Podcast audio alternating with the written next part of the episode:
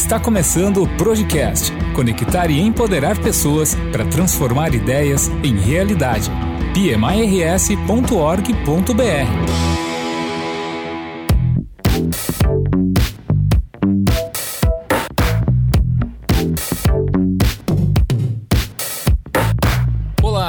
estamos começando mais um Projecast. Nessa edição, Fernando Bartelli, atual presidente do PMI Rio Grande do Sul, bate um papo com Fernando Oliveira, VP de programas da Embraer. Conversa esta que ocorreu no início deste ano de 2020 no PM Day PMO. Confira agora a entrevista.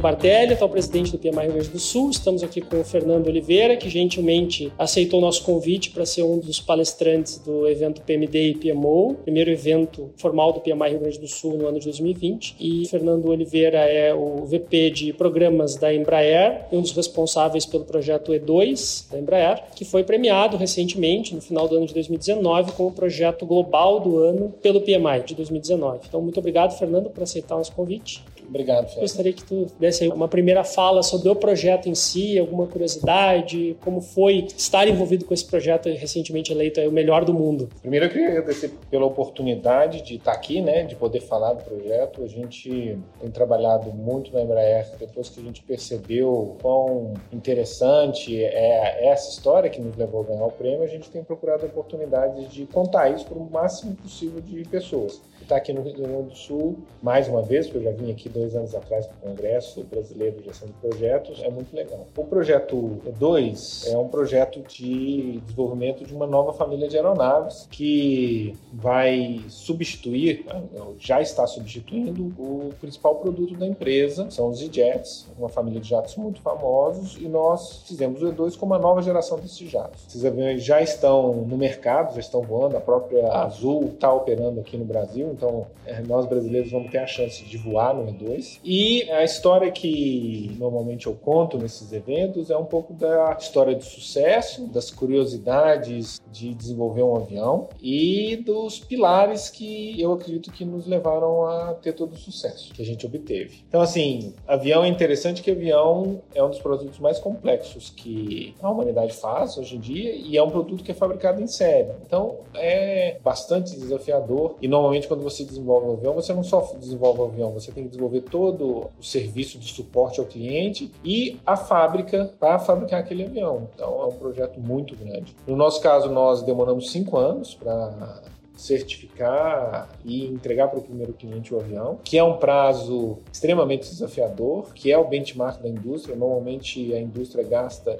de sete anos para mais para fazer um avião. Nós entregamos o avião que foi além das especificações técnicas, além do que foi prometido para o cliente e que entregam uma economia de combustível significativa, que é o principal atrativo do produto. E nós, além disso tudo, entregamos um produto maduro para os clientes, que é muito importante porque é um bem de capital que é usado intensamente. Então, é importante entregar um avião no seu primeiro ano de fabricação seriada com a maturidade e robustez de um produto já estabelecido. Ao longo do desenvolvimento do projeto, a gente foi percebendo que a gente estava fazendo algumas coisas coisas interessantes, diferentes, porque apesar de todas as dificuldades, apesar das pegadinhas que Murphy colocava, apesar de todos os desafios e problemas que quem toca projetos enfrenta, a gente conseguia tratar disso de maneira rápida e conseguia entregar coisas que normalmente não via em outros projetos acontecer. Um dos principais exemplos disso foi o nosso primeiro voo. O primeiro voo no desenvolvimento de aviões é um evento que acontece mais ou menos no meio do projeto e que é um marco, porque finalmente todo mundo que está envolvido no projeto consegue ver o filhote né, voar pela primeira vez. E no nosso caso, nós fizemos um primeiro voo que é hoje considerado o primeiro voo mais completo da indústria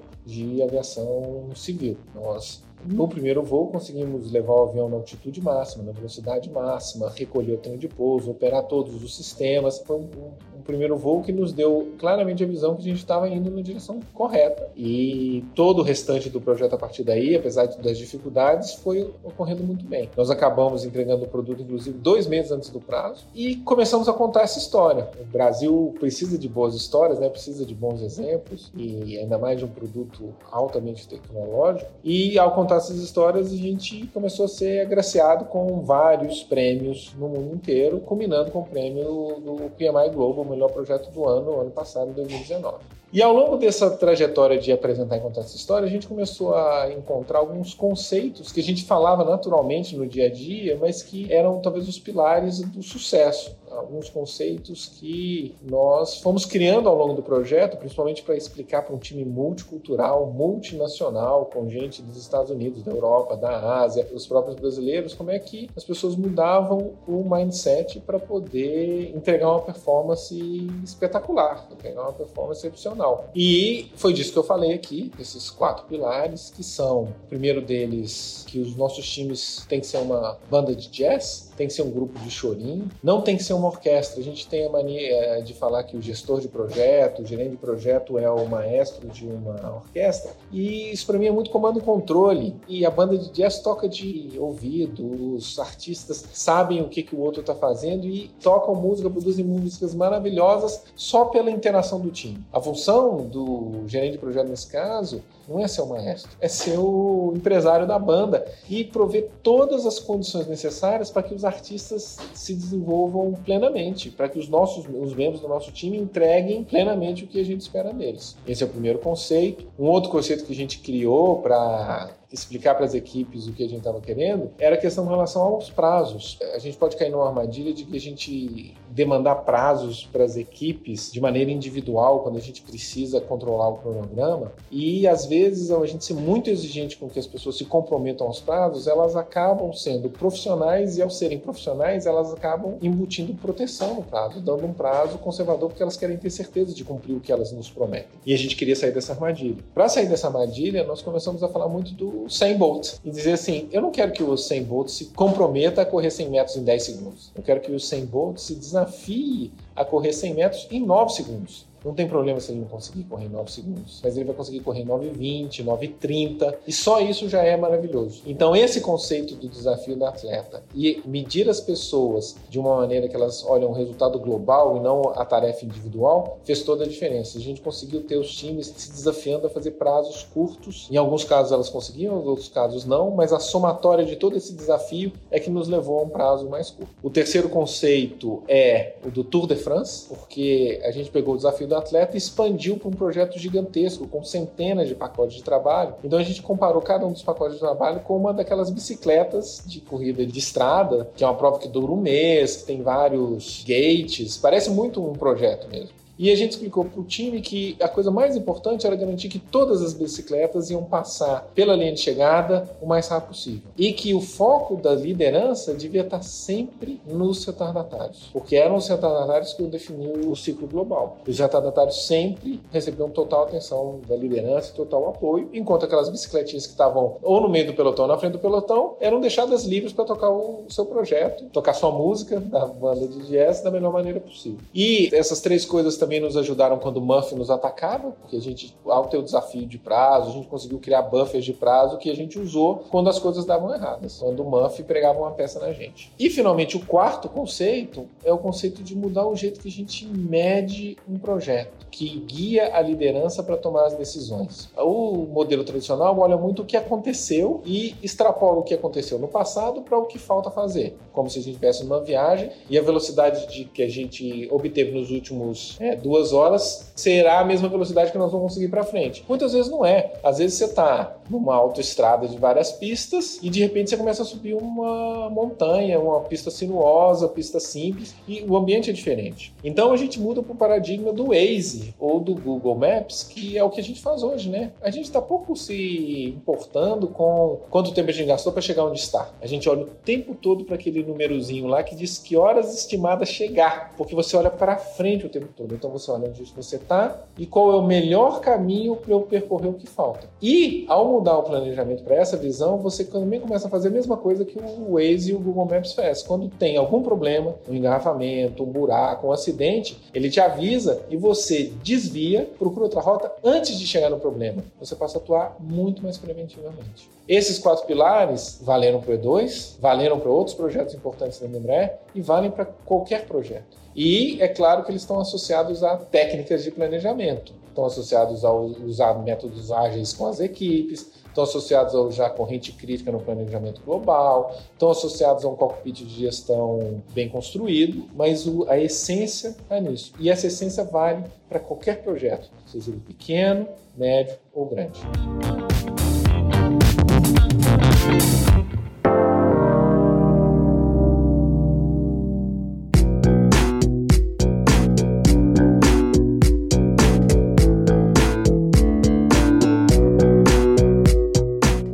Bom, Fernando, achei muito interessante a tua explanação. Certamente nossos ouvintes vão gostar muito também, a nossa comunidade. Tem muito para se aprender disso. O caso de a gente sempre falar do nosso complexo de vira-lata e olhar muito para fora, exemplos que são muito distantes. E aqui a gente está olhando para um exemplo de uma empresa brasileira que tem a mesma idade de fundação que o PMI tem, inclusive 50 globalmente, anos. 50 anos. Foi um, um significado ainda maior vencer esse prêmio justamente no cinquentenário da fundação das duas organizações, né, da uhum. Embraer e do PMI. E isso, para os brasileiros também, nos dá uma ótica, uma visão de que é possível também ter excelência em gestão de projetos dentro de casa, que os exemplos não necessariamente estão somente no exterior. E eu gostei muito da tua fala, porque tem um outro, uma outra fala bastante popular aqui no Brasil, que é de que em time que está ganhando não se mexe. E, evidentemente, o case do Jet era um time que estava ganhando, uma aeronave altamente rentável, um sucesso de mercado dentro do seu nicho de atuação, que atingia uma excelência. Isso certamente trouxe mais um item de complexidade ao projeto. Tu falasse, a nova aeronave precisou ser lançada já com nível de maturidade, porque ela exigia, dentro do mercado onde já estava o modelo anterior, um tipo de troca ou de é, substituição da aeronave anterior que tinha um nível de confiabilidade, de penetração de mercado absurdo. Como que tu vê essa complexidade e esse desafio colocado num projeto já tão grande, com tantas variáveis e com tantos riscos embutidos para entregar a excelência que foi entregue com o projeto E2? Esse foi um grande desafio. Essa foi uma das inovações que a gente embutiu, especialmente no E2, usando toda a bagagem de gestão de projetos da Embraer. A gente pegou toda a bagagem e quando a gente montou o set dos processos e desafios e ferramentas que a gente ia fazer, gente falou assim, nossa, no caso da maturidade a gente não tem, nós temos que criar. Nós temos que criar o nosso plano de maturidade. Mais um pacote de trabalho, uma frente de pacote de trabalho que eu rodar em paralelo com o desenvolvimento do produto em si, com todos os ensaios, com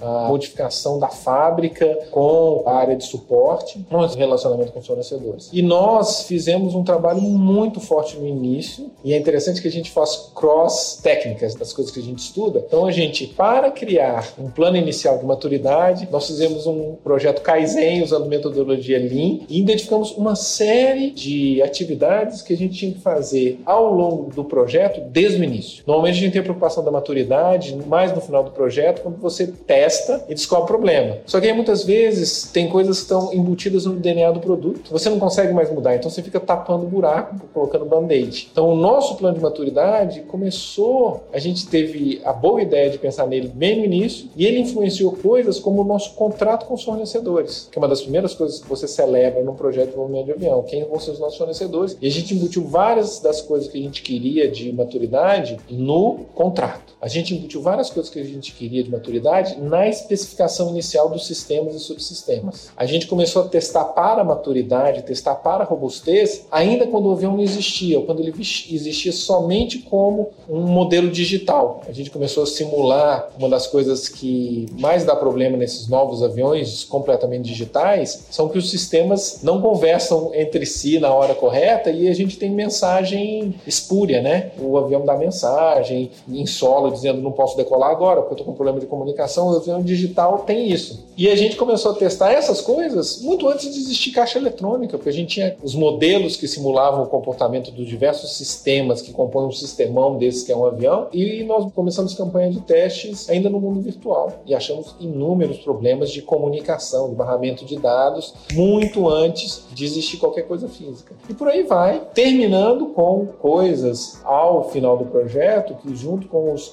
ensaios finais do avião, a gente estava fazendo ensaios de endurance, né? ensaios de vida dos componentes. A gente testava os componentes para falhar. Pegava uma caixa eletrônica e testava para falhar. Não era para atingir 100 mil horas de vida, 200 mil horas de vida. Era assim, testa até falhar. Uma vez falhado, a gente sabe o elo fraco naquele projeto. E aí a gente fez pequenas modificações nos diversos componentes do avião para tratar esses elos fracos. Porque você imagina, olha que loucura, por causa de um capacitor mal soldado numa placa de circuito eletrônico, você segurar um produto que custa dezenas de milhões de dólares com uma centena de passageiros dentro que pagaram caro por uma passagem aérea. Então, assim, é, esse é o tipo de coisa que você resolve quando você tem um plano de maturidade sólido ao longo do desenvolvimento de produto. E aí a gente tem vários exemplos, né? Um capacitor de 50 centavos de dólar pode causar uma perturbação gigante para o cliente e para os passageiros do avião.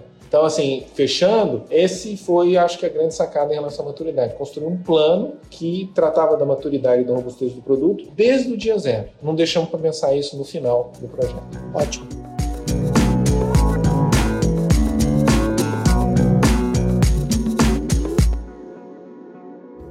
Agora, fala afiliado. O Projecast volta já. Olá pessoal, desculpe interromper esse podcast que você está ouvindo, mas tenho uma mensagem importante para te passar. Você sabia que a sua empresa pode ser parceira do nosso capítulo? Olhe lá no nosso site e veja o que é o Programa de Mantenedores do PMIRS. Veja tudo o que a sua empresa pode ganhar dessa parceria. Fale com a gente para ter mais detalhes. Quem fala aqui é o Marco Capel Ribeiro, vice-presidente de Relações Institucionais e Marketing do PMIRS, esperando pelo teu contato.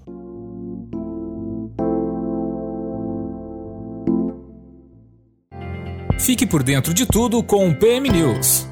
Olá, eu sou Carla Krieger e estou aqui para falar sobre o Discipline Agile ou DA. Você sabia que o DA nasceu em 2009 como um kit proprietário da IBM voltado exclusivamente para a estratégia de delivery de software? Teve sua primeira versão madura lançada para o mercado em 2012 por ocasião da publicação do livro de Veleiro. A partir daí, evoluiu as práticas ágeis para além de TI, visando uma maior agilidade aos negócios, Business Agility. Quer saber um pouco mais? Acesse o site do PMI através do www.pmi.org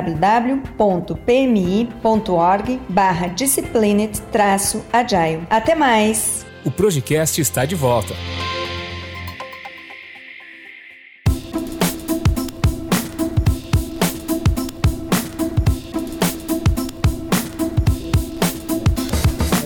Te agradecer mais uma vez por ter aceitado nosso convite, por ter vindo aqui, por já ter vindo lá no nosso congresso em 2018, quando começou esse caminho de construção, de contar essa história de sucesso que agora já está no mundo inteiro, ganhou uma dimensão ainda maior com as premiações internacionais dos últimos anos. Então a gente sabe da agenda tribulada, a gente agradece muito mais uma vez pela disponibilidade. Estamos com as portas sempre abertas aqui no capítulo, nossa casa, e agradecemos também pela oportunidade de dar essa oportunidade a quem não esteve aqui no evento, não teve o prazer de ouvir a explanação sobre esse projeto, também poder acompanhar no nosso programa de podcasts e conhecer um pouco sobre isso. Então, muito obrigado, boa viagem de retorno e até a próxima. Muito obrigado, sempre um prazer.